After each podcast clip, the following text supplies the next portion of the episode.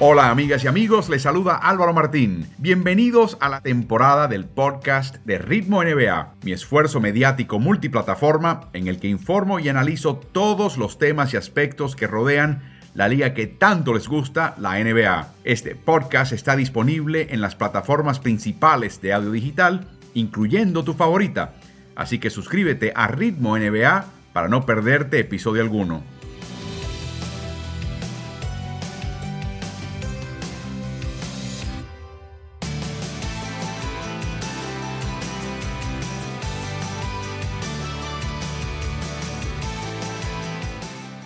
Buenas noches, amigas y amigos de la NBA. Bienvenidos al streaming Ritmo NBA. Les habla Álvaro Martín, bien acompañado como siempre con el coach Carlos Morales. Carlos, ¿cómo estuvo tu fin de año y tu año nuevo? Pues muy bien, Álvaro, pasándolo en familia, tratando de, seguirnos cuidando ¿no? de este nuevo brote de, del COVID, eh, pero contento de que ya estamos en, en, otro año adicional que nos da oportunidades para, para volver a soñar, ¿no? para pensar en, en que vengan muchas cosas buenas y la promesa de que si todo sigue la experiencia de Sudáfrica, este, este, esta ola empiece a batir un poquito en cuestión de dos o tres semanas, pero esa es solamente la promesa. Es también un aniversario importante, Carlos, para gente que apreciamos mucho. Un día como hoy, en mil, hace 152 años, se fundó el diario La Nación en Argentina por Bartolomé Mitre, que dos años antes acababa de terminar su término como presidente de Argentina. Así que ellos están celebrando un año nuevo y un año nuevo en más de, una dimensión. Así que nuestras felicitaciones a ellos por su cumpleaños y por supuesto, como decimos eh, desde que éramos niños, y que cumplan muchos más, como siempre. También queremos saludar a nuestros amigos de Ovación. Hoy tenemos un segmento que va a ser especial interés para aquellos que siguen este programa y que siguen este contenido en Ovación Digital y todas las, plataformas digitales de ese diario deportivo de Uruguay. Así que queremos también enviarles un saludo a ellos. Y de hecho, Carlos, vamos a hablar de este tema inmediatamente, porque es un jugador y una persona que hemos seguido desde que era niño, desde que apenas empezaba a afeitarse este chico. Se trata de Santiago Vescovi. Santiago es un jugador eh, que temprano en su carrera demostró gran talento y finalmente Carlos eh, llegó a la academia de la NBA, llegó a pasar a la academia australiana, que es como el Masters, el, non plus ultra dentro de ese sistema. Y luego hay un espacio en la Universidad de Tennessee. Pero curiosamente, Carlos, él llegó a Tennessee en ese primer año un poquito tarde, ¿no? Sí, llegó en lo que llamamos la mitad de la temporada. O sea, ya había pasado el primer semestre escolar, de agosto a diciembre, y en el semestre escolar de enero a mayo, donde se juega la parte final de la temporada hasta hasta marzo, que termina con el, con el torneo nacional, ahí fue que él se integró primero a la universidad y, obviamente al equipo. Eh, pero aún así le tomó muy poco tiempo eh, adaptarse. Él dice que, que, la adaptación fue más de, en términos de toda esa velocidad, esa capacidad atlética, donde él creía que tenía un pase y cuando lo iba a ejecutar la puerta se cerraba inmediatamente, eh, pero que le tomó poco tiempo adaptarse y, y, ya en la parte final de la temporada un jugador importante de este equipo. Bueno, pasemos a la primera parte en entrevista de dos partes con Santiago Vescovi, la gran promesa uruguaya del baloncesto mundial y quizás de la NBA. Escuchemos. Es un gusto y es un honor que nos acompañe Santiago Vescovi. Santiago, por supuesto, ustedes lo conocen por ser miembro de la Selección Nacional de Uruguay de mayores y por su gran trayectoria a través de la Academia de NBA en México y, por supuesto, también en Australia. Pero Carlos y yo estamos siguiendo sus pasos muy de cerca en la NCAA, en la primera división, no solamente con un programa de primer nivel como Tennessee, la Universidad de Tennessee, en Knoxville, sino también bajo las manos y la dirección de un técnico tan reconocido como Rick Barnes, que en su trayectoria ha dirigido a personajes de, la talla de un Kevin Durant, por ejemplo. Ha sido jugador para él. Santi, un orgullo que nos acompañes. Están, esto se está transmitiendo en las plataformas digitales de ovación en tu país, en Uruguay. Primero, te comenté, tan pronto te vi, te veo más grande, más fuerte y más contento. ¿Cómo te sentís? Bueno, muchas gracias primero por la invitación, estar acá con ustedes. Eh, la verdad me pone muy contento. Y nada, en lo personal, la verdad, me siento en un momento que estoy muy contento, la verdad. Eh, la parte basquetbolística eh, me siento mucho más conforme en donde estoy, cómo estoy jugando, cómo me siento con mis compañeros, la confianza que el equipo tiene en mí, la confianza que tengo yo en el equipo y en el técnico.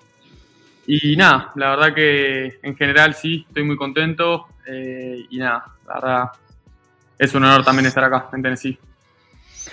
Eh, Santi, el, a mí me llamó la atención cuando entraste a la NCAA el hecho de que entraste en el medio de una temporada, o sea, no, no comenzaste el año escolar en agosto y comenzar las prácticas en septiembre o en octubre, como usualmente se hace, sino que ya había comenzado la temporada en tu primer año. ¿Cómo te amoldaste, cómo te acostumbraste al equipo y, cuánto trabajo te dio poder lograr ese ajuste? Bueno, yo creo que eso fue, el mayor ajuste que me pasó, por ejemplo, fue todo el tema de la velocidad con la que se juega acá. Creo que eso fue uno de los mayores cambios que tuve eh, viniendo de las academias o jugar internacionalmente. Acá Estados Unidos, la verdad, tienen jugadores con mucho más físicos, eh, son mucho más atléticos y más rápidos. Y nada, creo que eso fue, la velocidad del juego fue una de las cosas que más me costó adaptarme. Pero nada, yo creo que es un proceso al cual todavía me sigo adaptando. Sigue siendo algo diferente a lo que hice toda mi vida, pero eh, a fin de cuentas es básquetbol. Y nada, que correr de tiempo que estoy acá ya es, mi, ya es considerado mi tercer año, entonces ya tuve un par de años de experiencia ya de saber cómo se juega acá, de la velocidad, de acostumbrarme. Y nada, creo que a poco me estoy acostumbrando ya a la velocidad, eh, estoy jugando más cómodo dentro del juego en sentido que ya sé qué puedo esperar de la defensa, cuando en realidad en el primer año eh, era un poco difícil a veces pensar que un pase estaba abierto y cuando la pasabas eran pases que en otro lado no las iban a robar, pero la, el, la ¿cómo que se dice? Capacidad atlética la capacidad atlética de los jugadores de acá es diferente, entonces eh, hace que eso los deje, les dé la oportunidad de robar esos pases y nada, creo que a eso me estoy acostumbrando también ya. Increíble, Santi, ya estás pensando en inglés también, es increíble.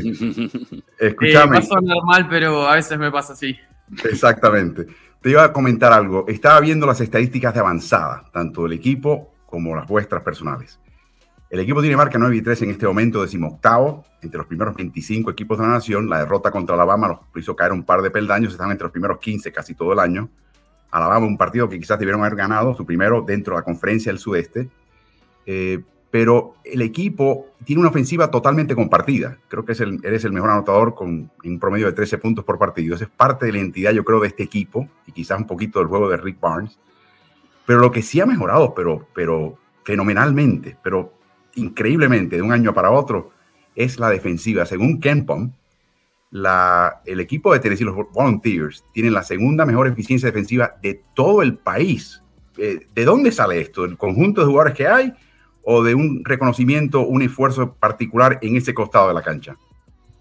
Eh, bueno, primero que nada, eh, ahora estamos segundos. Hace un par de partidos estuvimos, estuvimos primeros casi todo el tiempo. hace un par de partidos bajamos a segundos, pero Nada, el tema de la eficiencia defensiva creo que pasa por, eh, primero, los entrenadores nuestros en la parte defensiva son muy inteligentes, creo que hay que darle mucho mérito porque estudian mucho los otros equipos y yo creo que hacen un muy buen trabajo haciendo el scouting de otros equipos y diciéndonos eh, en qué nos tenemos que enfocar cada vez más.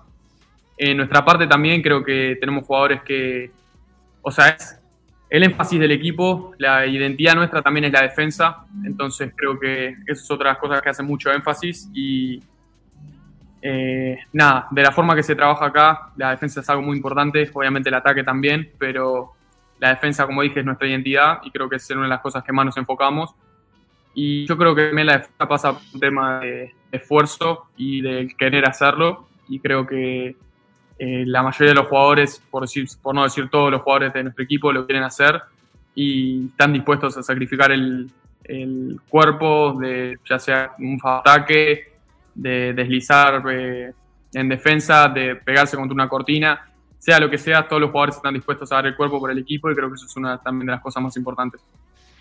Santi, te conviertes en referente del equipo, ¿no? Segundo en puntos por partido, segundo en asistencias, eh, cuarto en rebotes, jugando en la posición de, base, escolta y a veces hasta de alero, y primero en robos de balón.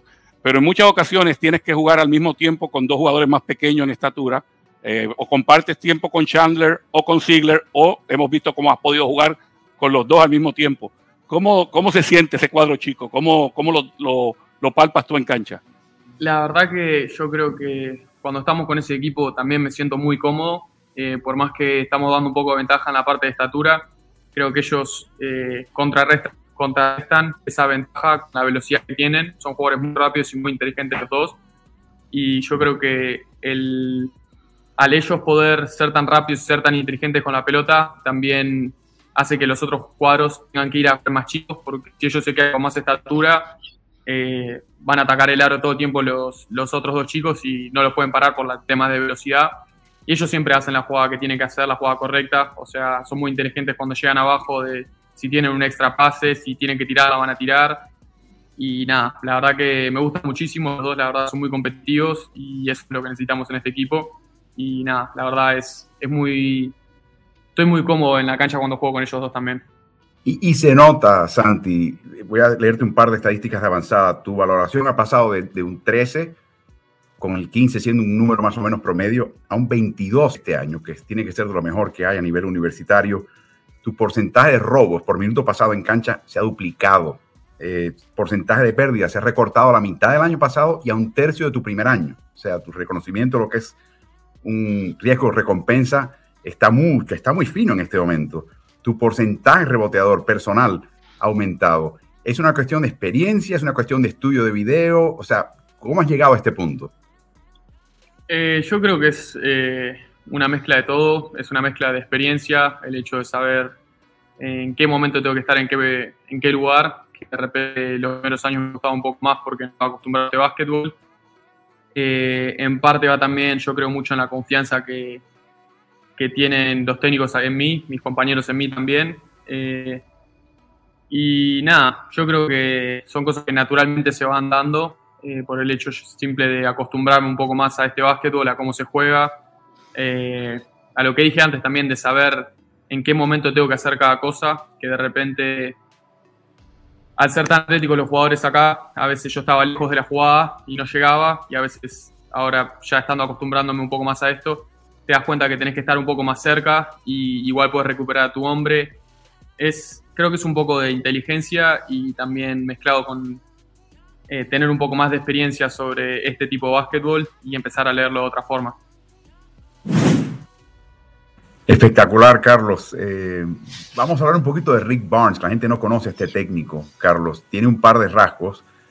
Sigue atrayendo jugadores de la talla de un Kevin Durant, que usualmente van a pasar con él un año. Este año tiene un jovencito, eh, Chandler, que es el que mencionabas, que creo que tiene ese tipo de proyección.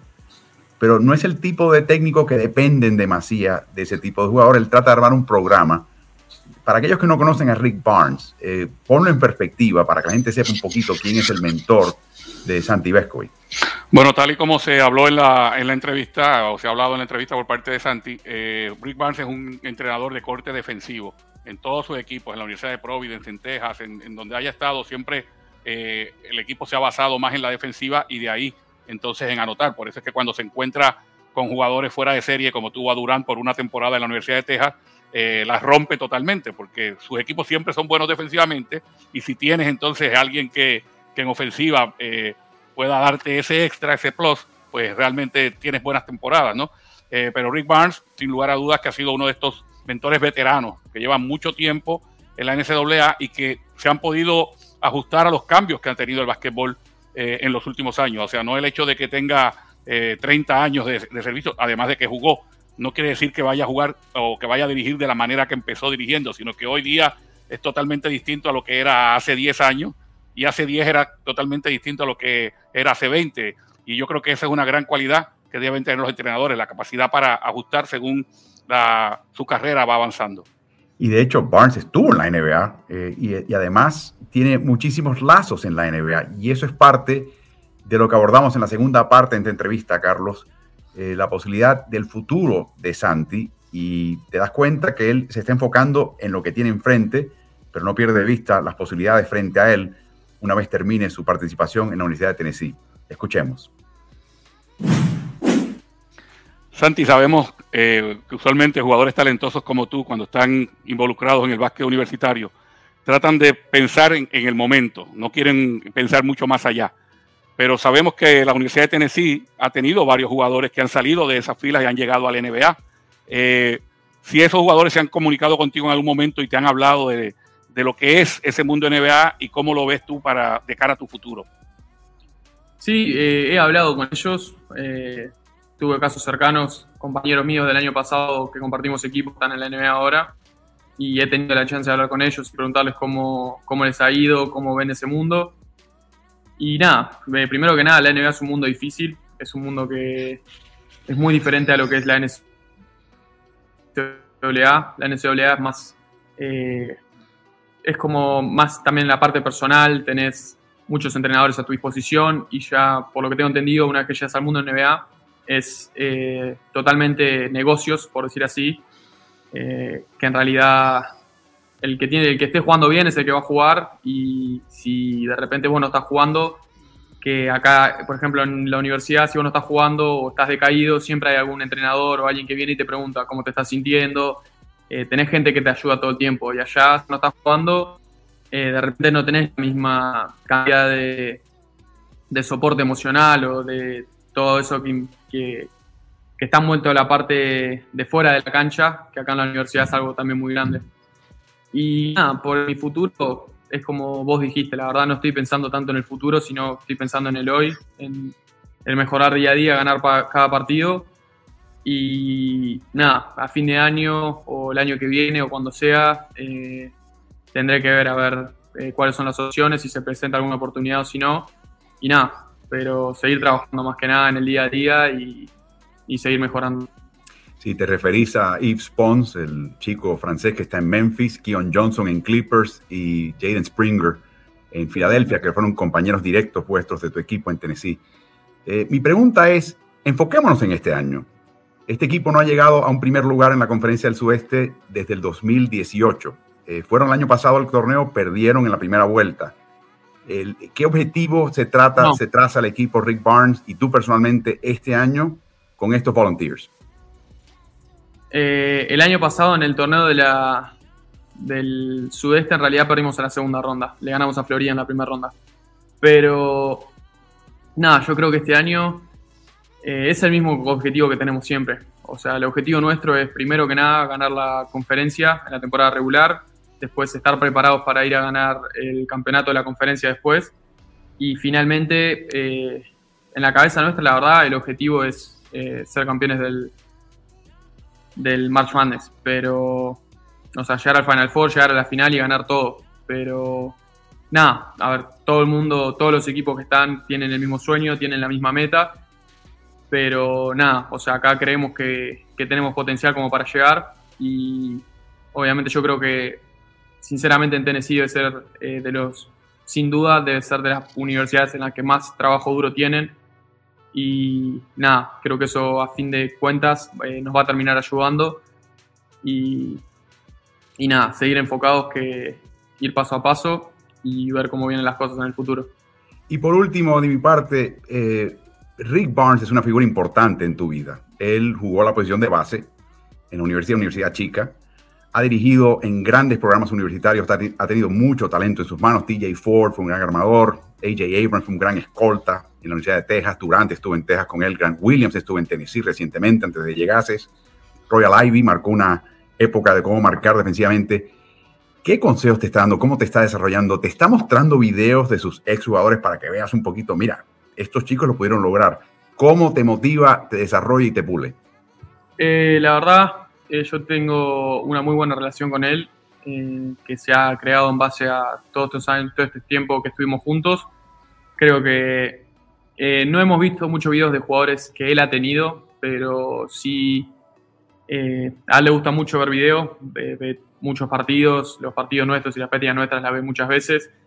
Y nada, a veces cuando llegamos a video, por ejemplo, que tenemos la sala de video nuestra, él muestra a veces videos de un partido de NBA en un cierto periodo. Y, por ejemplo, una vuelta, una vez vimos a los Warriors, que vimos como Curry y Clay Thompson eh, salían de indirectas y nos mostraba como eh, millones de cosas, mini detalles que hacían ellos, o vemos partidos de otros equipos que de repente están jugando bien y nos muestra detalles que hacen otros equipos que tenemos que implementar en nuestro juego para, para tener mejores resultados. Y nada, más que nada eso, pero no hemos visto tantos videos de jugadores de él en el pasado, sino más otros jugadores del momento, de ahora que, estén jugando bien, ya sea en NBA o en otro lado, en otra universidad. Y la forma de motivarme, la verdad, me está. Eh, me está dando mucha confianza. La verdad, él confía en mí, yo confío en él. Y, y nada, obviamente me sigue empujando día a día. Eh, cuando me equivoco, obviamente él se enoja y me grita a mí como le grita a mis compañeros. Por eso, sabes, algo que todas las veces hace. Pero nada, a fin de cuentas, eh, yo creo que lo más importante es que sé que él quiere lo mejor para mí y yo quiero también lo mejor para él y para el equipo. Entonces creo que eso es el momento que nada puede mal. O sea, porque por más que él se enoje, eh, tenemos todos el mismo objetivo en común y es salir campeones, así que eh, sé que siempre es para mejor.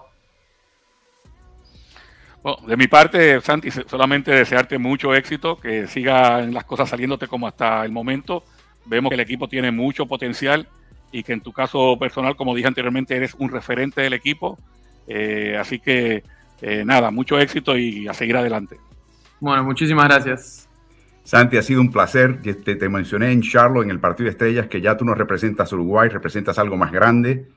Así que te deseamos siempre mucha salud, mucho éxito. Y quiero que ustedes que no siguen el baloncesto de NCAA entiendan que los murmullos que se empiezan a escuchar de Tennessee y particularmente de Santi, como equipo a seguir, como equipo a observar, como jugador a seguir, porque están causando estragos a la oposición, ya se puede palpar en las redes sociales, particularmente los equipos a los cuales Santi ha vencido, que ya lo están viendo como un villano. Eso en este ámbito es una señal de gran respeto. Así que que continúen los éxitos para ti y para tu equipo y todo lo mejor, Santi, en este 2022. Bueno, muchísimas gracias que nada, eh, más que nada por la invitación. Eh, la verdad, un placer siempre estar con ustedes. Y nada, la verdad, mucha suerte para ustedes también en lo que venga. Eh, un feliz 2022 para ustedes y todos los que estén escuchando. Así que nada, más que nada agradecer. Hasta luego, gracias. Bueno, muchas gracias. La primera impresión, Carlos, es lo que mencionamos al principio, es una persona mucho más madura, asentada, eh, confiada, la que vimos esta, esta tarde en la, en la entrevista. Sí, tú sabes que es una de las cosas que más me llama la atención a mí de cuando empiezo a seguir los chicos cuando están en la, en la high school, en la prepa, y luego cuando los ves un par de años después en la, en la universidad. El esfuerzo y el trabajo que hacen estos eh, grupos eh, de, entrenadores y la gente que tienen alrededor para, primero, para sentar las bases de lo que es el equipo y de por qué el jugador está ahí. Hacérselo, no solamente saber al jugador, sino para que el jugador se lo crea, para que de verdad lo sienta como parte de sí, eh, que sienta que hay algo más grande que lo que él pueda lograr individualmente, y luego que lo pueda expresar a los medios. O sea, que se pueda expresar de la forma como, como lo hace Santi. Sin lugar a dudas, yo lo estoy viendo desde la, desde la high school, cuando fue a un torneo con la Academia de, Latinoamérica, fue a jugar un torneo en Orlando. Y era un jugador sumamente talentoso. De ahí lo vimos también en, en Charlotte. Y más adelante fue que lo vimos en Uruguay jugando ya para, para un equipo de adultos, prácticamente la selección uruguaya. Bueno, en este momento me impresionó por lo claro que tiene las ideas, ¿no? Tiene las ideas muy claras y por lo bien que las expresa. Así que eh, para bien es para él, porque de verdad que ha sido un proceso de madurez, que es el que siempre me llama la atención de los chicos cuando pasan de la high school al baloncesto universitario. Otro comentario breve, Carlos, es el hecho de, cómo él habla de las facilidades de video. Lo mencionó que estuvo pasatiempo con el técnico, que él tiene su propia sala. Cada vez que ves una entrevista después del partido dice, no, tendré que observar el video y estudiarlo. O sea, se ha convertido en una herramienta importante para él. Y aunque no le preguntamos esto directamente, la impresión que a mí me da es que no tiene remordimiento alguno de la decisión que tomó de no jugar en otros, otros, otros, otras competencias, incluyendo algunas profesionales, y permanecer en este sistema de la NCAA. Y ahora estamos empezando a ver los frutos de esa decisión. Sí, correcto. Yo creo que el paso que lleva es muy bueno. Eh, como muy bien mencionaste en la entrevista, cada vez se habla más de él. Cuando el básico universitario se habla del equipo y al mismo tiempo cuando el equipo tiene éxito se empieza a buscar las razones por las que el equipo tiene éxito.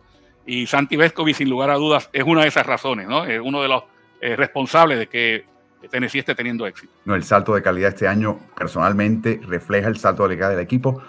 Para que tengan ustedes una idea de cómo se bate el cobre, si tu equipo gana, por ejemplo, la conferencia de tu conferencia y clasifica al torneo final de la NCAA y avanza y se mete, por ejemplo, en los cuartos de finales, ya cada jugador y cada jugador que mueve la aguja en ese equipo está inmediatamente en el radar del draft. Tan sencillo como eso. Esté en su primer año, segundo, tercero o cuarto. Inmediatamente como que estás en una vitrina importante y por eso hablan de ganar la conferencia y luego avanzar en ese torneo. La otra parte interesante es, mencionaba Rick Barnes. Rick Barnes conoce a todo el mundo en la NBA, conoce a todos los gerentes generales, lo llaman todo el tiempo para preguntarle tal, inclusive rivales de otro equipo que él ha visto de cerca. Cuando llegue el momento y si hay interés eh, de algún equipo hacia Santi Vescovi, el primero que se va a enterar es Rick Barnes. Y la responsabilidad de un técnico universitario, corrígeme si me equivoco, Carlos, es en el momento en que llega eso, es, colocarle eso al jugador y colocárselo en perspectiva, ¿no? Mira, en este momento hay interés, ta, ta, ta, y me parece que estás listo. Y me parece que esta gente te va, a fichar alto. Creo que es el momento que deberías considerar conseguirte, por ejemplo, un representante y considerar la posibilidad de pasar al profesionalismo. Sea eso antes o después que termines tus cuatro años y tu educación universitaria. Eso no es. Es, así. Eh, los entrenadores que, se respetan, ¿no?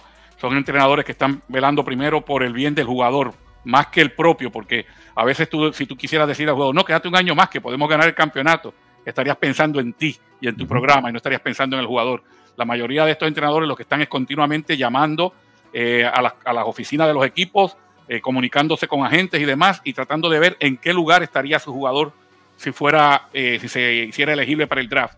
Y si le conviene, porque lo van a seleccionar en la primera ronda, usualmente le dicen, ya terminó tu, eh, tu paso por aquí. Si no le conviene, también se lo dicen. Le dicen, mira, hemos hablado con varios equipos y ninguno garantiza que te vayan a, fichar en el sorteo. Así que quizás te convenga quedarte un año más. O sea, los buenos entrenadores están velando por el bien del atleta.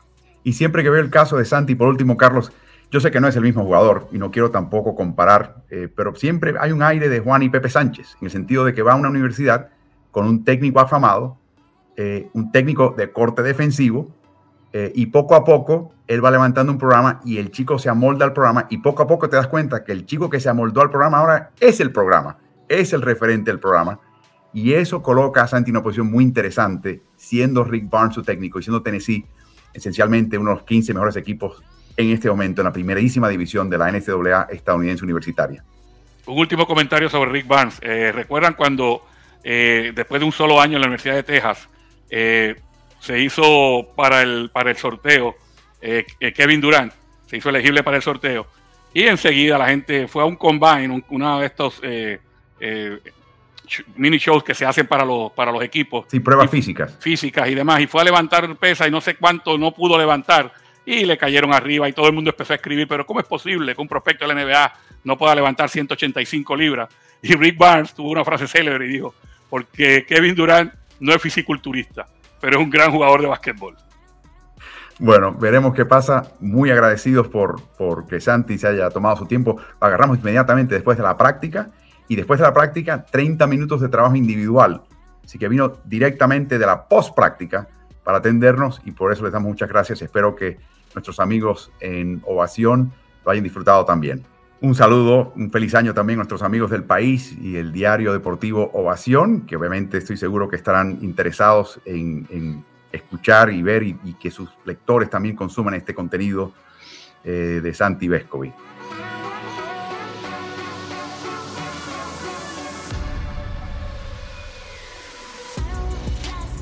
Carlos, hay apuntes de la NBA que tenemos que repasar, eh, importantes apuntes esta semana, un par de hitos importantes, y vamos a comenzar con uno de los más importantes desde mi punto de vista, y es la llegada de Jaime Echenique a la NBA. Eh, Echenique es un chico colombiano, estudió en Wichita State, es un interno que, dado a un gran desempeño eh, y su calidad como jugador en la Liga de Verano, se ganó la invitación al campamento de Washington y luego pasó al Capital City DC en la Liga de, de Chile. Y obviamente con toda esta situación del COVID, por fin consiguió su oportunidad. Tres minutos, cuatro segundos jugados el pasado jueves en el triunfo de Washington Wizards, nada menos que contra Cleveland Cavaliers. Después del partido, atendió a los medios, primero en inglés, y habla inglés muy bien, quiero añadir, y luego en nuestro idioma, y obviamente estaba eh, visiblemente emocionado. Observemos. Uh, han sido una, una, semana muy dura y anoche precisamente no estaba ni frustrado. Me, me acosté y le dije, mira Dios, eh, yo sé que lo que tú tienes guardado para mí, eso no me lo va a quitar nadie. Y, y, y así fue, o sea, me acosté muy contento y, y precisamente eh, esta mañana fue, muy, fue algo muy rápido y, pues nada, hablé con mis compañeros, hablé con mis padres, les conté la noticia, mi mamá llorando, mi papá muy contento, a mis grupos, amigos, mejor dicho, nos cae la dicha. No he podido abrir mi celular mucho tiempo porque ah, yo no contesto mensajes cuando ah, es el día de partido. Y, pues ahora que, mi celular está que explota en estos momentos y pues nada, esto es para mi gente, para mi barrio, para mi ciudad, para mi, para mi país, para Sudamérica en general y, pues que todos los sueños pueden hacerse realidad. Solamente hay que ser disciplinado y trabajar duro para ellos. Y, desde que me fui de mi casa no he parado, no he parado. Y llegar a estos momentos es, es satisfactorio. Como lo dije anteriormente, muchas personas me dijeron que no, que no era bueno. Yo le doy gracias a Dios por darme la motivación para seguir adelante. Es una sensación que, que, que yo lo dije en, en, pretemporada a uno de mis compañeros, yo jamás como fan había asistido a, un, NBA game. Eh, tengo mucho ego por mí y, y, yo dije, y la primera vez que fui a NBA game estaba siendo parte de él, que fue contra los Houston Rockets en, en pretemporada. Uh, después de eso nosotros tenemos uh, free tickets por, para los juegos y, y mi ego no me dejaba ir a la arena para ver, los, los apoyaba viendo los partidos de, casa, pero jamás dije, yo no voy a ir a un partido si no hago parte de él. Y, yo creo que eh, gracias a Dios las cosas se dieron. Ah, mi rol está claro y mis cualidades eh, como jugador son muy claras. Rebotear, correr la cancha, defender el aro, son cosas primordiales para mí que me van a dar los minutos necesarios y, es lo que tengo que hacer al, al mejor, al alto nivel. Me vale la pena soñar vale la pena soñar. Ese es mi mensaje. Difícil no emocionarse cuando uno ve eso, Carlos. Eh, tuve un pequeño intercambio con él y, creo que tiene, lo escuchaste, ¿no? Él sabe su papel, él tiene la mente bien clara, es un profesional, es inteligente, eh, sabe por qué está jugando. Nota que él acepta las críticas como motivación, le da las gracias. En esta entrevista le dio las gracias a los que le dijeron que no toda su vida a los que lo odiaban, a los que lo menospreciaban. Le dio las gracias. Dice, me ayudaron, gracias. Esa fue la motivación. Pero en el intercambio que tuve con él, de nuevo, te habla un poquito de la cabeza fría que tiene este chico. Dice, aquí no ha pasado nada. Jugué el primer partido. Aquí no ha pasado nada. Yo tengo que seguir sacrificándome y buscar un espacio, sea en este equipo o en la NBA, y todavía falta mucho que hacer. Así que yo creo que este chico no está contento con esto. Orgulloso, sí, contento, ¿no? Y eso es una buena señal, Carlos. Sí, definitivamente que todavía le quedan unos cuantos pasos que dar, ¿no? Básicamente hizo su debut en la NBA, que no es poca cosa. O sea, eh, quedará en los libros de historia como el primer colombiano que juega en un partido oficial en la NBA. Muchas personas pensaban que iba a ser el gran tirador Brian Angola. Eh, no se le dio a Angola, se le dio a Echenique, pero de aquí tiene que seguir trabajando. un muchacho joven que no se sabe si volverá a la G-League si el equipo se queda con él, si va a Europa y luego tiene, eh, se le da la oportunidad de regresar. O sea, la carrera de un jugador joven que está comenzando en el profesionalismo no está escrita todavía, este, está escribiendo día a día. Así que son muchos los pasos que le quedan por dar, pero enhorabuena para Echenique. Sí, increíble. Yo apuesto por él, por supuesto. Y hay que mencionar algo más, Carlos. Tommy Shepard, que recuerda, empezó eh, en el baloncesto como periodista y como jefe de prensa de un equipo de NBA, ahora gerente general del equipo de Washington, fue el que halló a Daniel Gafford. O sea, él tiene un buen ojo para internos del corte de Jaime, del corte de Daniel Gafford. En el caso de Gafford ha sido un éxito para ese equipo.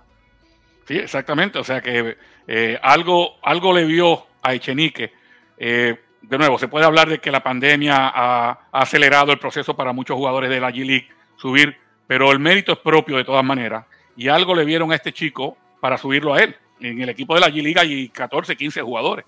Y que te suban a ti cuando hayan tres espacios en el equipo, quiere decir que se cuenta contigo. Así que muchísimo éxito y nuestras felicitaciones para él y su familia, para toda Colombia. Esto es un increíble logro y esperemos sea el principio de mucho más para Jaime Chenique.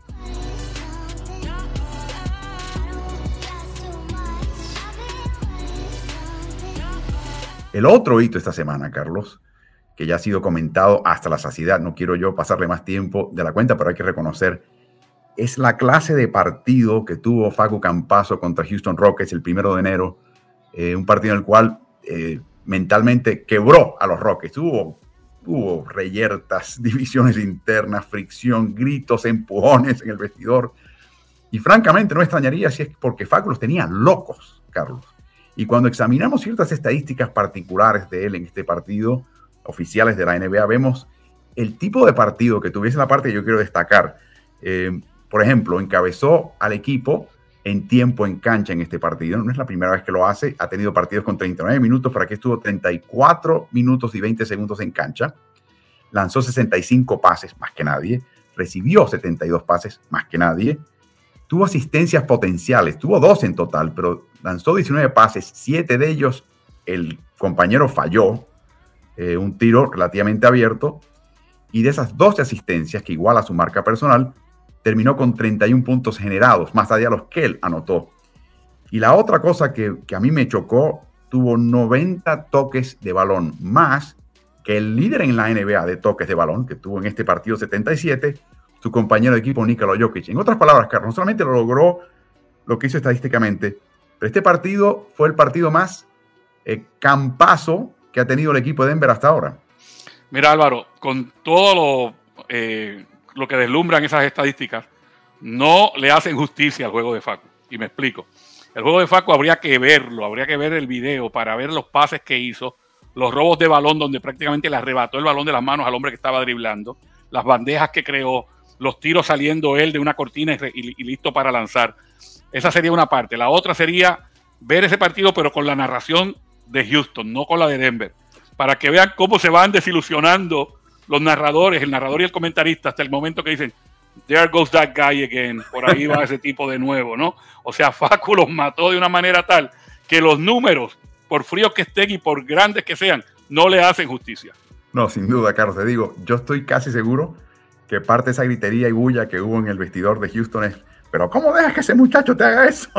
o sea, los mató, los mató del todo, así que felicitaciones a Facu, eh, mostró lo que mucha gente ya ha visto, pero quizás no se ve con tanta frecuencia en la NBA y tuvo la oportunidad esta vez, Carlos, de hacerlo con Jokic en cancha, que yo creo que es la parte importante acá, ¿no? De que ya hace rato demostró que, que está al nivel de Jokic y que puede ser su compañero de equipo, pero aquí un pequeño cambio y algo que le viene bien a este equipo que tiene marca 19 y 18 y todavía están por recuperar a Jamal Murray. Se anticipa que eso será en el mes de abril.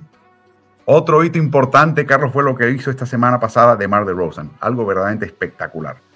Encestó tiros sobre la chicharra para liquidar partidos a favor de los Chicago Bulls contra Indiana el último día del año y la noche siguiente contra Washington.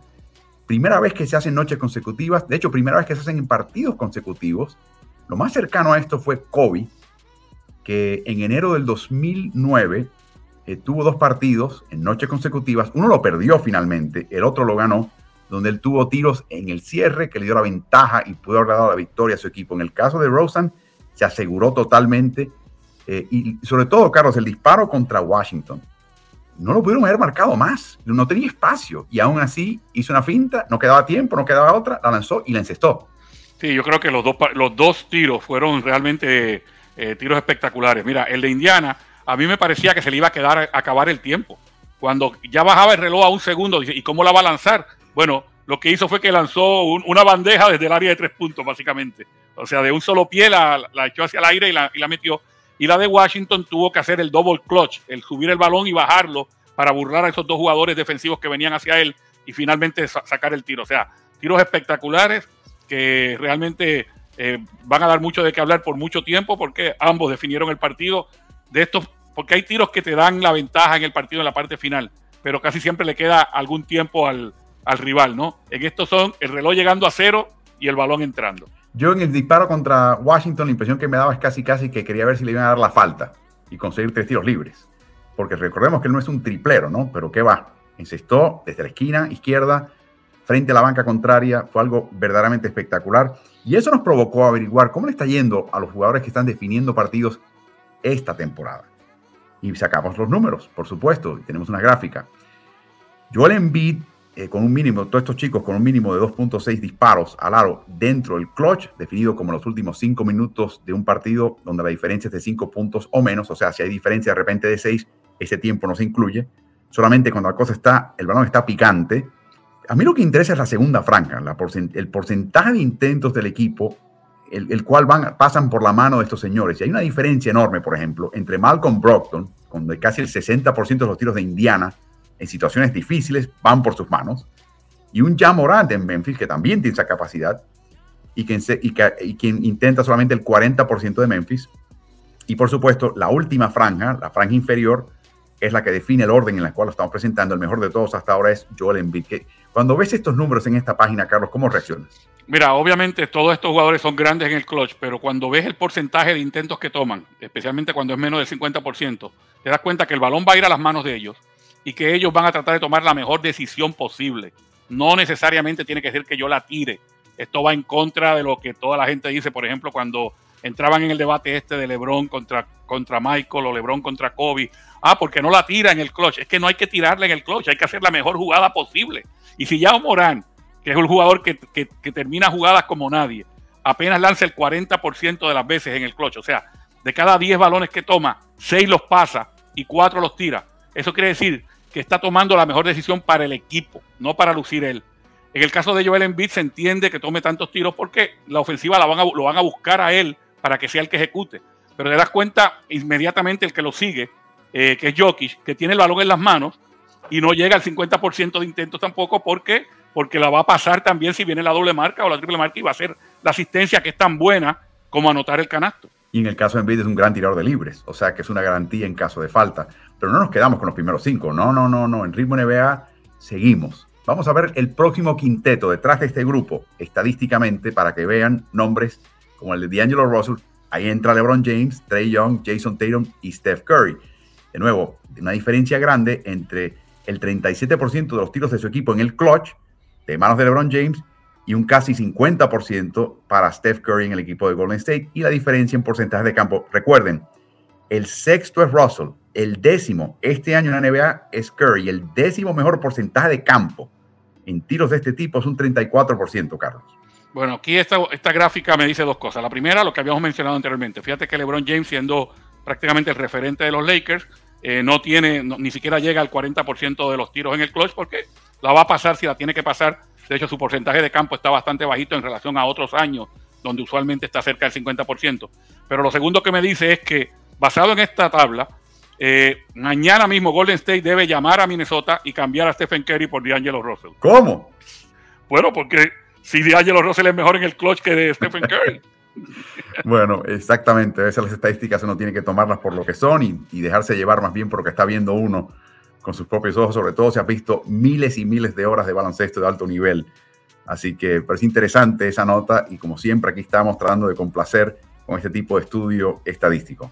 Así una semana interesante en la NBA, una semana obviamente afectada por el COVID, los jugadores de reemplazo, la inestabilidad, los cambios de elenco y de jugadores, pero no sigue siendo una semana sin interés, una semana que algunos equipos están aprovechando. Cuando observamos los resultados, la tabla de, de posiciones de esta semana solamente, veremos a varios equipos como por ejemplo en el fondo de la tabla, Indiana, Brooklyn perdió sus tres partidos, San Antonio cayó en dos partidos, Cleveland ganó uno de cuatro, solamente Minnesota también en picada. Observen la parte alta, Chicago se valió con el 4-0 para ascender en la tabla, Memphis y Filadelfia con semanas invictas, Dallas y Los Ángeles con un repunte, y observen quién está detrás de Milwaukee, un equipo de Sacramento, Carlos, que parece que está encontrando cierta estabilidad y constancia y calidad bajo el nuevo técnico Alvin Gentry, Carlos.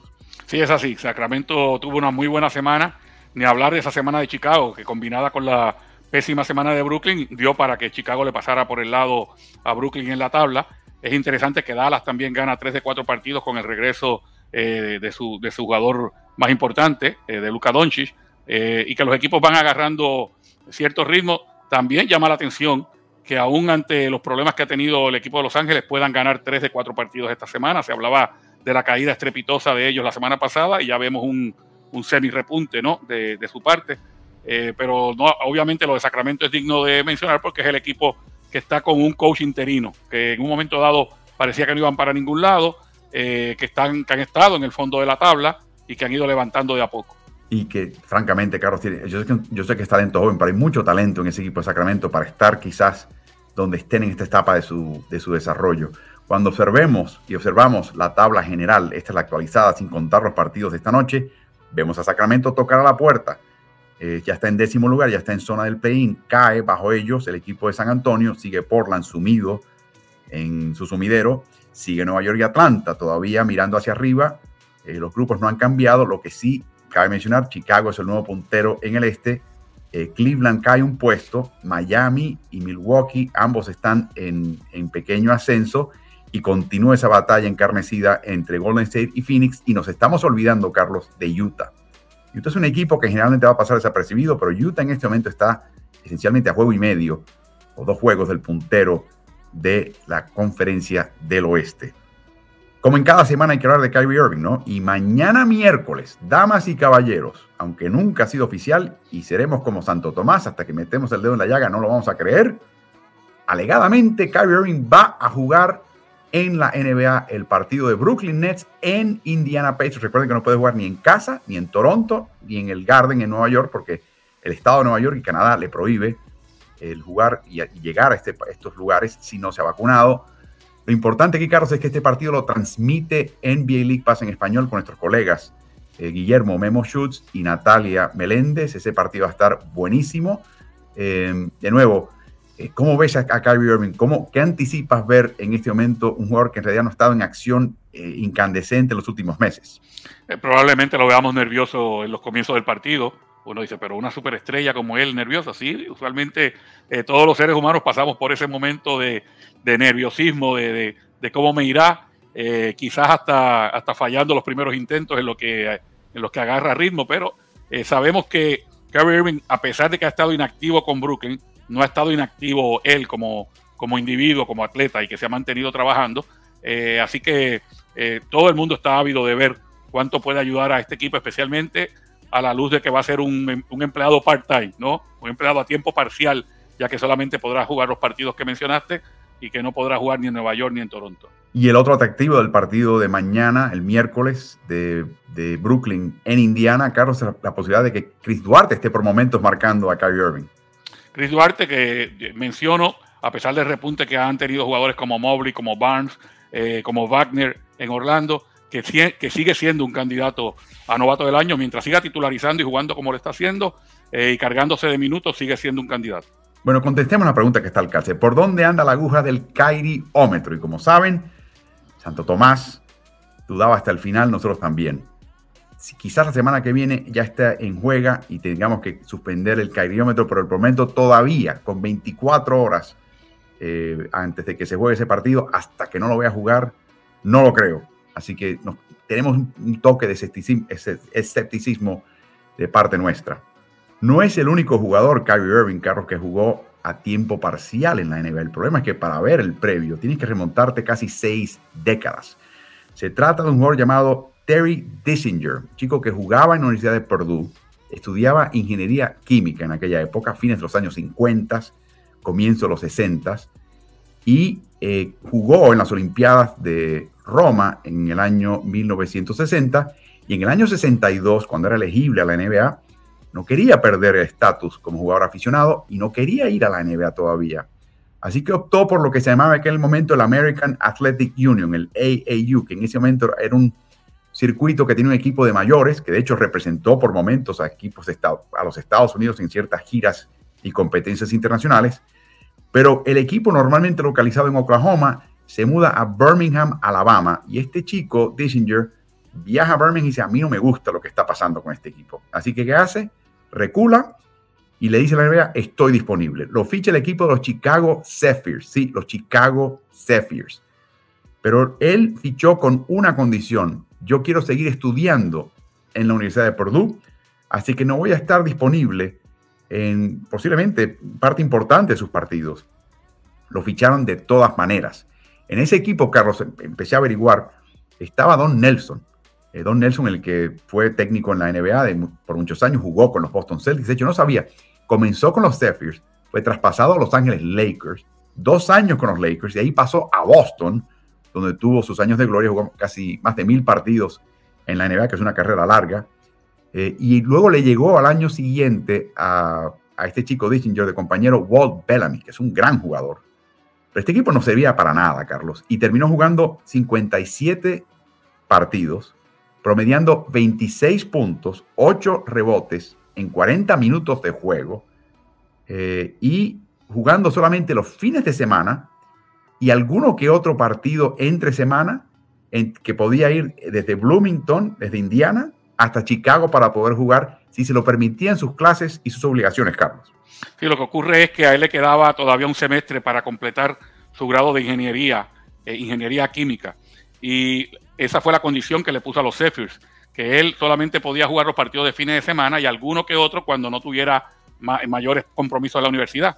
Lo cierto es que la, la, primera parte de la temporada prácticamente jugó un tercio de los partidos del equipo, pero cuando se graduó en diciembre, toda la segunda parte de la temporada, o sea, desde enero hasta que terminó, terminó jugando para llegar a unos 59 partidos, si no me equivoco, de los 80 que se disputaban en ese momento.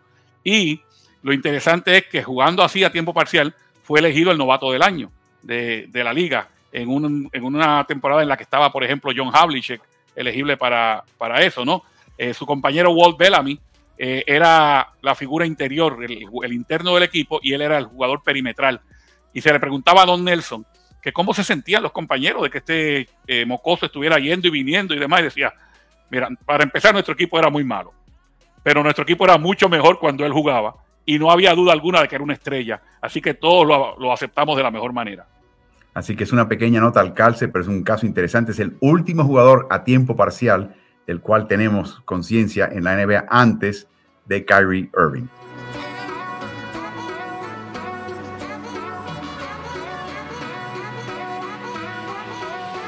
Este día 10, Carlos, de enero, es el día donde jugadores que tienen contratos no garantizados si permanecen en el equipo con el cual contrataron eh, previamente, el resto de la temporada se garantiza. Es una especie de, fecha de decidir te quedas con él o no te quedas con él. Y ese era el caso, eh, por supuesto, de Gavidec. Así que por eso nos despertó la curiosidad. Para explicar un poquito el proceso de este tema de, contrato garantizado o no, el jugador que tenga eh, ese contrato y que el equipo no quiera retener, quiera deshacerse de ese contrato, en épocas económicas, a veces por vaciar un espacio en el plantel, lo hacen. El equipo necesita colocarlo en la lista de waivers, una lista de jugadores despedidos. Lo tiene que hacer 48 horas antes, o sea, tendría que hacerlo el día 7. Lo colocas en esa lista y en las próximas 48 horas puede que uno, dos o 29 equipos te reclamen al terminar ese periodo, el equipo que te reclame, dentro de los que te reclamaron, si es, buscan al equipo con el peor registro en esta temporada, tienen la prioridad. Entonces te absorbe, te incorporas a ese equipo y el equipo absorbe el monto y el resto de tu contrato. Si pasan esas 48 horas y nadie te reclama, eres un agente libre. Deja de ganar el contrato y el dinero que te daba el equipo previo, pero eres agente libre y puedes hacer lo que quieras pensando, nosotros asumiendo hoy día 4 de enero, que el día 7 sería el momento de la decisión del equipo de Oklahoma City, tratando de anticiparnos, Sam Presti nos madrugó horas antes de esta transmisión, se anuncia de que hubo un traspaso entre Utah y Oklahoma City. Oklahoma City recibe a, Omi y trae y envía una selección de segunda vuelta. Y, como parte de esta transacción, el equipo de Omi, dicho sea de paso, tampoco tiene un contrato garantizado. Oklahoma City ponen waivers, despide tanto a Omi como a Gaby Deck. Así que empieza el conteo de 48 horas. Léase para el día 7, o sea, final del día 6, día 7, veremos si alguien lo reclama. Una vez nos anticipamos todo esto, Carlos, decidimos sacar una lista de jugadores que están bajo esa condición, jugadores en toda la NBA que no tienen contrato garantizado. La lista que les vamos a presentar no es completa, pero están en realidad los jugadores de mayor renombre en esta lista y están en orden del el monto de su contrato. Chris Boucher en Toronto es el jugador que tiene el monto más grande que no está garantizado. Tendrán los de Toronto que tomaron decisión en el caso de Chris antes del día 10, de hecho para el día 7. Eh, y las otras dos columnas que ven son valoraciones. La PR, que prefiere Carlos, la PIE, que es una valoración del porcentaje de lo que el joven o el individuo, el jugador, hace en cancha cuando está en cancha. Y obviamente los montos no son muy altos para los estándares de la NBA, quizás la excepción sea Boucher Pero cuando vean un PR y un PIE alto, asuman que con el monto que están pagando, esos equipos van a retener a ese jugador. Piensen, por ejemplo, en Jalen Noel en Minnesota. Eh, piensen en Gafford, por ejemplo, en Washington. Ellos no van a ningún lado. Milleoni acaba de ser despachado porque observen que su PR y su PIE, su productividad es muy baja, ajustada por minuto, y francamente no vale la pena y, y el equipo valora el espacio que tenía. Dentro de la NBA, Carlos, hay siete equipos que hoy por hoy podrían incorporar un contrato de cualquiera de estos jugadores si los despide su equipo sin tener que hacer más nada, porque tienen un espacio abierto. Tienen solamente 14 contratos garantizados y puedes tener hasta 15 en un plantel de NBA. Y estos siete equipos, te los voy a leer, son los siguientes. Por un lado son Dallas Mavericks, Miami Heat, Minnesota Timberwolves, Toronto Raptors, Los Angeles Clippers, Portland Trail Blazers y el Utah Jazz. No sabemos a dónde va a parar el tema de Gaby, pero estrictamente, eh, si fueras un gerente general de estos equipos, dada tus necesidades y la composición de tu, de tu elenco, ¿estarías interesado o no en un jugador de la capacidad y el rendimiento que tiene Gaby? Por rendimiento, sin lugar a dudas. Lo que uno tiene que ver es qué espacio tienen estos equipos en las posiciones que juega Gabriel Deck. Gaby puede jugar como un alero pequeño o un alero de poder, o sea, la posición 3 o posición 4 e hicimos ese ejercicio con esos siete equipos. Precisamente uno de los equipos involucrados es el Utah Jazz, que yo te anticipaba antes de que se diera esta transacción, que Utah no tenía espacio para Gavidec porque está muy bien cubierto en cuanto a lo que llaman la profundidad, la tabla de profundidad, eh, en las posiciones de alero y alero de poder, en las posiciones 3 y 4. Así que no, no era para, para Gaby el equipo de Utah, como tampoco lo debe ser los Clippers, que también están muy bien cubiertos en esa posición. Eh, sin embargo, equipos como Minnesota, Toronto, Dallas y Miami no tienen mucha profundidad en las posiciones 3 y 4. Cuando vas a esa tabla en la que se anuncian qué jugador juega en cada posición, a veces ves muchos nombres repetidos. Por ejemplo, a veces, a veces ves a, jugadores eh, como Finney Smith, que lo pueden poner como un 2 en el tercer cuadro, como un 3 en el primer cuadro y como un 4 en el segundo cuadro, como que lo están moviendo porque tienen, es un jugador sí, polivalente, pero que al no tener jugadores en esas posiciones 3 y 4 tienes que ponerlo a llenar muchos huecos. Tim Haraway Jr. es otro caso donde lo ponen en muchas ocasiones a jugar como 2, pero también a rellenar como 3 o como 4. Entonces Dallas tiene un espacio. Miami tiene un espacio, sin lugar a dudas. Minnesota, que me parece que pudiera ser un, buen destino para, para Gaby por más de una razón. Eh, una de ellas es que ya hay un compañero argentino en el equipo y hay otro compañero en el staff técnico, otro argentino en el staff técnico. Y Toronto, que como sabemos es un equipo que siempre se ha caracterizado por ser muy internacional. Eh, lo de Chris Boucher no va para ningún lado. O sea, Chris Boucher no es un jugador de relleno. Boucher es una de las estrellas del equipo de Toronto. Así que eh, esos 7 millones de dólares que le, pagan eh, es, casi gratis que está jugando Chris Boucher. Pero sí hay una buena oportunidad para que pudiera formar parte de esa plantilla Gavirek, como te mencioné, hay otros equipos que no tienen espacio, no porque no haya un espacio en la plantilla, como me menciona, tienen 14 contratos en vez de, de 15 o de 17, si, si, tomas en cuenta los jugadores de doble vía, pero las posiciones 3 y 4 están llenas. Carlos, eh, no estamos adentro del seno de ese equipo, no sabemos exactamente lo que ha pasado, pero es, digamos, y seamos eh, diplomáticos, es extraordinariamente irregular que un jugador del talento la capacidad, la experiencia, la destreza y el profesionalismo de Gaby no haya tenido espacio en Oklahoma City. Es algo que francamente a todos nos deja totalmente absortos. Quiero que sepan, de nuevo, no he estado dentro del equipo, pero sí puedo decir, como ustedes también saben, que aquí de parte de Gaby no ha habido ni ruido, ni media palabra, ni directa ni indirectamente, ni sus redes sociales, o en una entrevista o un comentario a terceros. Todo lo que nos llega es todo lo contrario, que ha estado trabajando, que ha sido positivo, que ha sido profesional. Estoy seguro que no le gusta la situación que está viviendo, pero no ha dado él razón alguna para que esto llegue a este punto. Todo el mundo especula porque nadie sabe, pero deportivamente, Carlos, eh, la manera que lo han manejado a él es, es justo, es apropiado, es beneficioso para el equipo. A mí no me parece, especialmente por dos razones. Lo vimos en la parte final de la temporada pasada cuando llegó al equipo e inmediatamente que le dieron oportunidad empezó a lucir y a lucir bien. De momento en esta temporada, quizás porque hay otros jugadores en la, en esa misma eh, tabla de profundidad que el coach menciona o, piensa que están por encima de él, ok, empieza a tener menos tiempo de acción, eh, empieza a haber partidos en los que no juega, pero empiezan a haber partidos donde tú dices, bueno, ahora va a jugar unos tres o cuatro minutos. ¿Y qué pasaba cuando jugaba tres o cuatro minutos? Hacía lucir mal al técnico. ¿Qué quiere decir eso? ¿Cuándo tú haces lucir mal al técnico? Cuando cada vez que te dan un chance para jugar, las rompes. Cuando metes puntos, agarras rebote y la gente empieza a preguntarse precisamente lo que nos estamos preguntando nosotros. ¿Y este chico por qué no juega? Pues ¿sabe lo que optó hacer por hacer el técnico de en adelante? Aunque estuvieran arriba por 30 o abajo por 30, no ponerlo a jugar y punto. Y eso no me parece justo. Eso me parece eh, realmente mezquino, por, llamarle de alguna manera, eh, porque no solamente estás frustrando a un chico, sino que no le estás dando la oportunidad en muchas ocasiones de, de enseñar su talento, ya que no hay futuro en tu, en tu equipo. Bueno, quizás otro equipo se interese en él si lo ve jugar, pero ni siquiera lo estaban poniendo a jugar. Yo voy un poquito más lejos, Carlos. Yo entiendo también que este es un equipo que está pasando por lo que llaman en Filadelfia un proceso, ¿no? En otras palabras, eh, y más comúnmente el tanking, ¿no? Es un proceso muy doloroso para la afición del equipo y me imagino para el propietario del equipo, que, que no estar muy contento, que, que donde ponga un pie en la ciudad de Oklahoma City le saquen en cara, hey, ¿cuándo va a ganar este equipo? Ah? ¿Para qué estamos pagando el boleto para ir a, ver un equipo que no gana, no?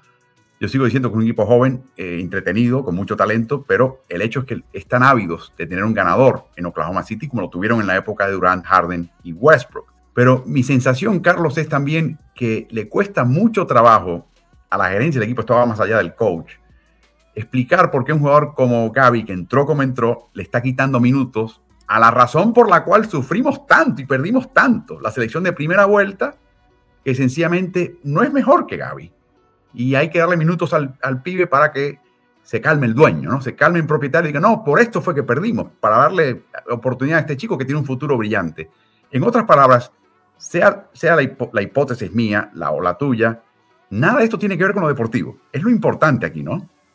Exacto, o sea que si fuéramos estrictamente por lo deportivo, Gaby Deck estaría jugando de 15 a 20 minutos por partido. Y si uno dice, no, es que quizás al coach no le guste mucho, bueno, pues está bien, estaría jugando de 8 a, de 8 a 15 minutos. No, no, no, es que no está jugando nada. O sea, lo están tratando como un jugador que no pudiera jugar. Y aquí es que entramos entonces en que no tiene nada que ver con lo deportivo, porque todos sabemos lo que Gaby Deck puede dar. Así que en este momento, obviamente, estamos en un río revuelto del COVID que no solamente revuelve el tema deportivo y los elencos, no solamente en los Estados Unidos, alrededor del mundo, sino que a estas alturas de una temporada, sea en Europa o en Estados Unidos, es muy difícil colocar un talento nuevo, insertar un talento nuevo, sobre todo también de nuevo en la era del COVID. Obviamente interés habrá en muchas partes del mundo. La pregunta es si habrá interés en la NBA. Les mencioné esos siete equipos, voy a repetirlos de nuevo, que tienen espacio en su plantel para incorporarlo inmediatamente sin tener que hacer otra transacción.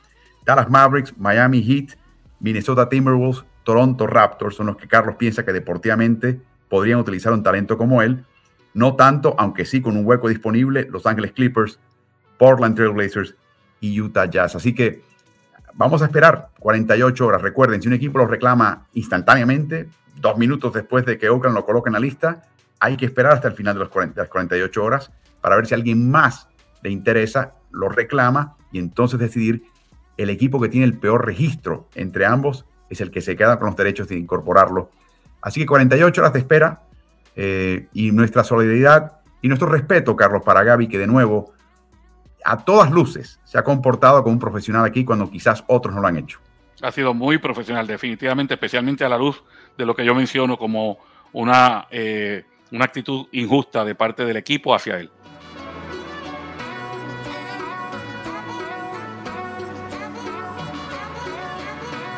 Por último, Carlos, vamos a hablar de otra situación interesante en la NBA que se acaba de dar y, fue un poquito sorpresiva para muchos, pero quizás ya empezamos a ver eh, lo que venía y es el caso de Becky Hammond, que de repente firma un contrato por cinco temporadas como director técnico del equipo de Las Vegas Aces, un equipo que ya de por sí es una potencia en la WNBA.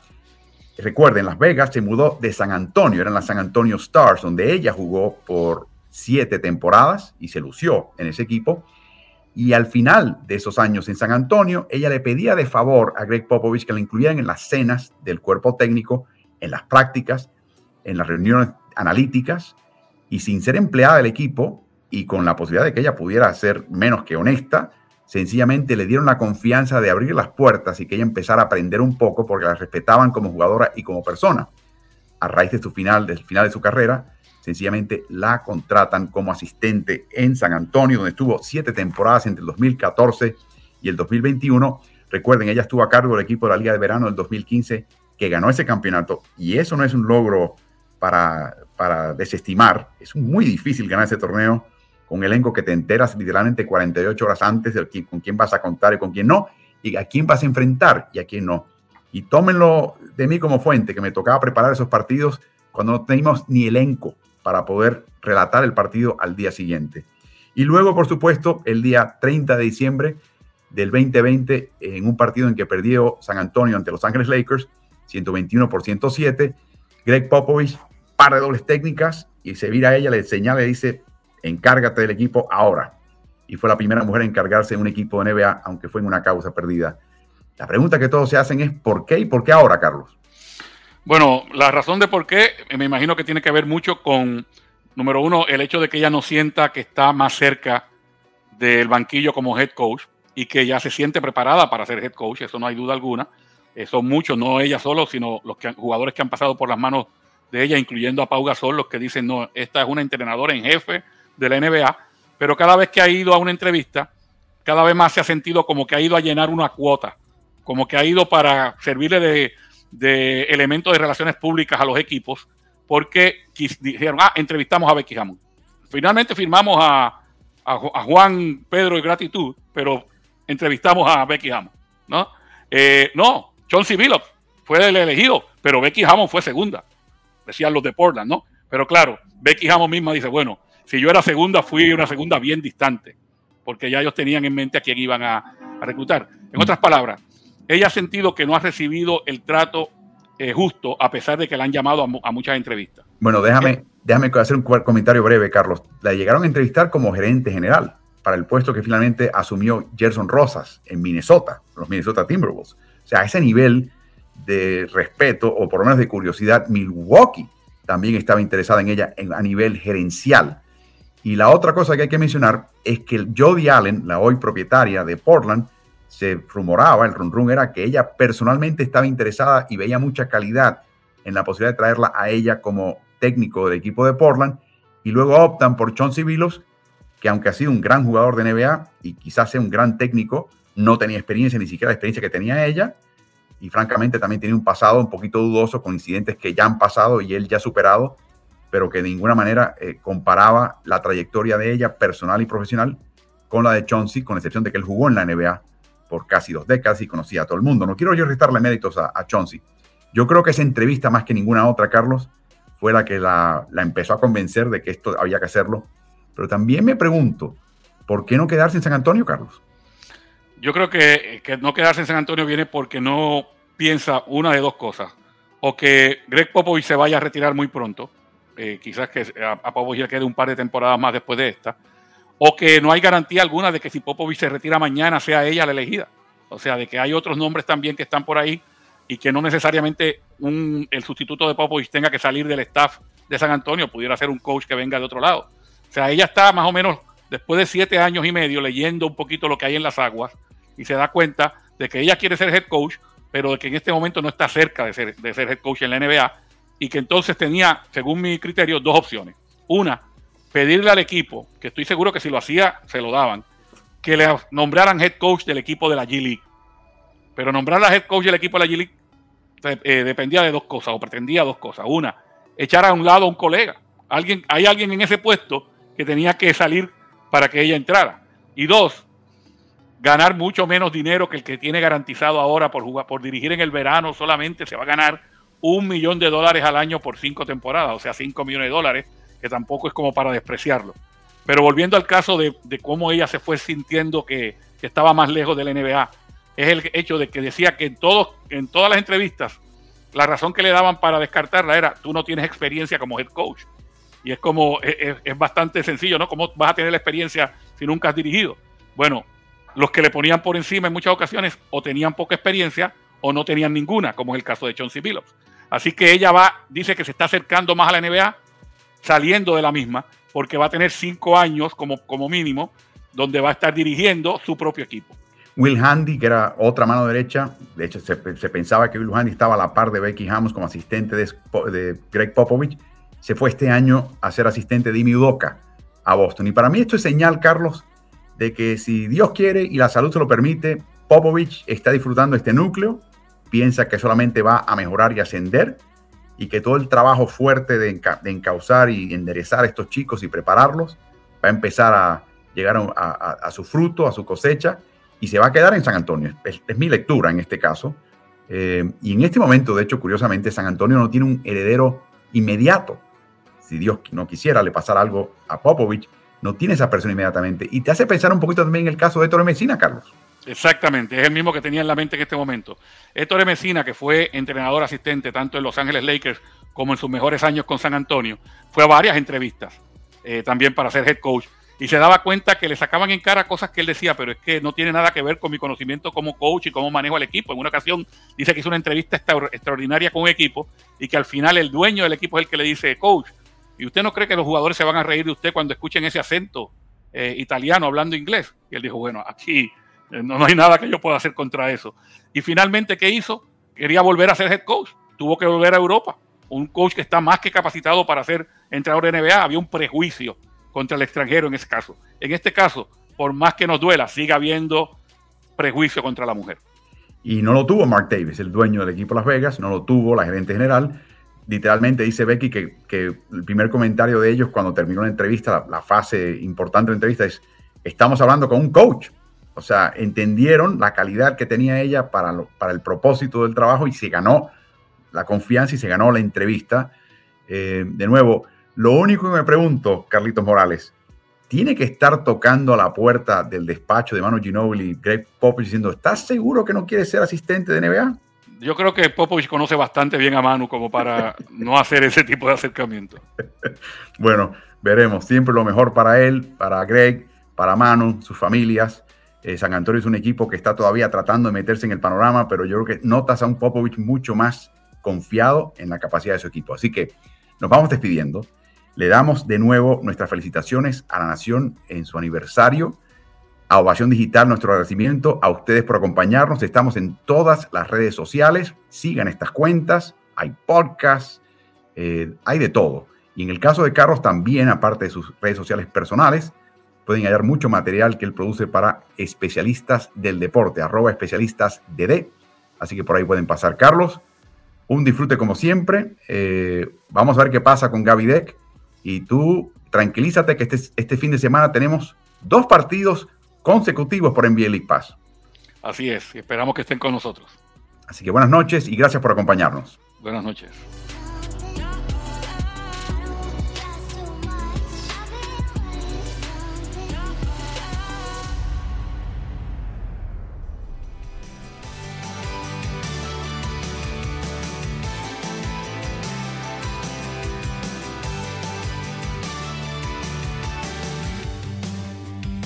Si te gusta el contenido de nuestro podcast, te pido que te suscribas y nos des buenas calificaciones.